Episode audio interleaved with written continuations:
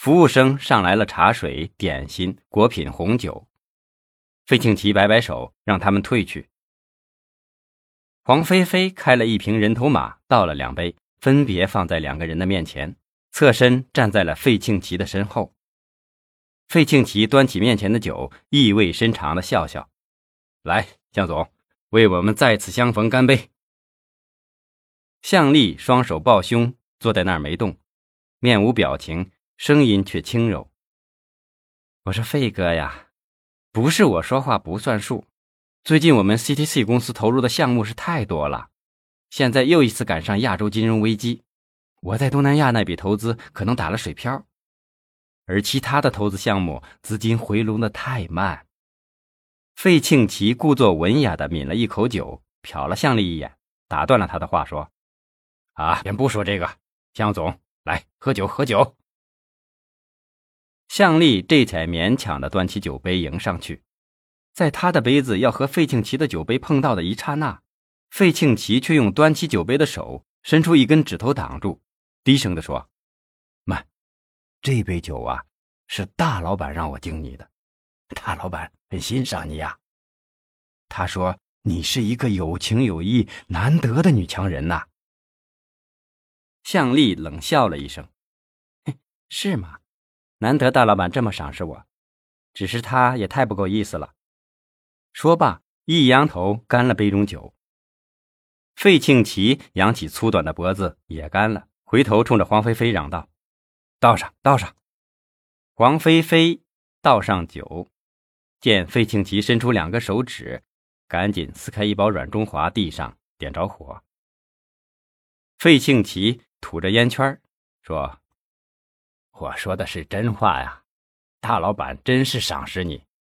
前天我们一起吃饭，他还给我讲了一个感人肺腑的故事，让我好好学学。你还别说，这个故事啊，我听了还深受教育啊。”向丽故作惊奇的问：“是吗？什么样的故事能让费哥这么感动啊？我也想听听。”说呀。有一位小姐早先闯深圳，他什么都干过，甚至于呢做过鸡，赚了好几万块钱。这时候呢，听说有一家公司发行股票，那时还没有多少人对股票有足够的认识，他呢就像下了赌注一样，一下子将那几万块钱全部都投了进去，买了几万股原始股。后来他买的这些股票涨到了十几块，他就一次性的全部抛出，几万块一下子就变成了几十万。这时候呢，又遇上了房地产热，他就再一次的下注，将那几十万又全部投进去，吹了楼花。结果房价飞涨，他又全部抛出，几十万就变成了几千万。他拿这些钱又跑到香港和泰国去开了公司。听说呀，现在谁都说不准。他究竟有多少钱了？当初那一个东奔西跑的穷丫头，如今可成了千万富姐，真是传奇人物呢。向丽看也没看费清奇，独自干了一杯酒。费哥，你大老远的把我从厦门催来，不会就是为了让我听你的这个故事吧？我可是谈了一天的生意，还是谈点轻松的话题吧。费庆奇并没有停止他的故事，甚至有些动情地说：“那天大老板讲的这个故事，真是让我感动了。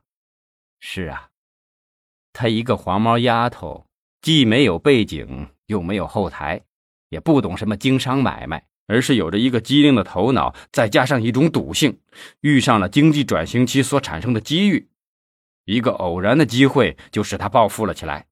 我想。”这不是偶然的，而是必然的，这才是真正的商场奇才呀！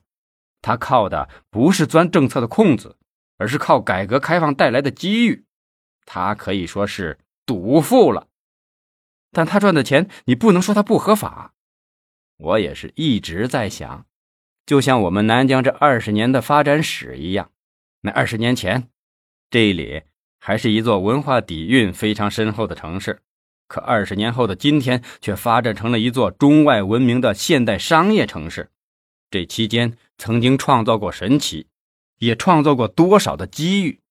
这些神奇，这些机遇，谁要是抓住一个，也许就会基本富裕起来；谁要是抓住几个，那可就是暴富了。这些抓住机遇的人，常常并不是他比别人聪明多少，而只是比别人早行动那么一步。可现实中，往往聪明的人却总因为聪明而顾虑重重，反而失去了机遇。但是呢，抓住机遇的人也不都是常胜将军。就像我的酒店对面的那个万叶宾馆，他的投入比我大，装饰的比我豪华，楼也比我的高。可现在怎么样了呢？门可罗雀呀，向总，不到半年他就开不下去了。现在我正准备收购他呢。这种例子太多了。前面讲的这位做过鸡的富姐，就是因为每次都是在最高值时急流勇退了。够了，费庆奇，除了这个做过鸡的富姐的发迹史，难道我们就没什么别的好谈的了吗？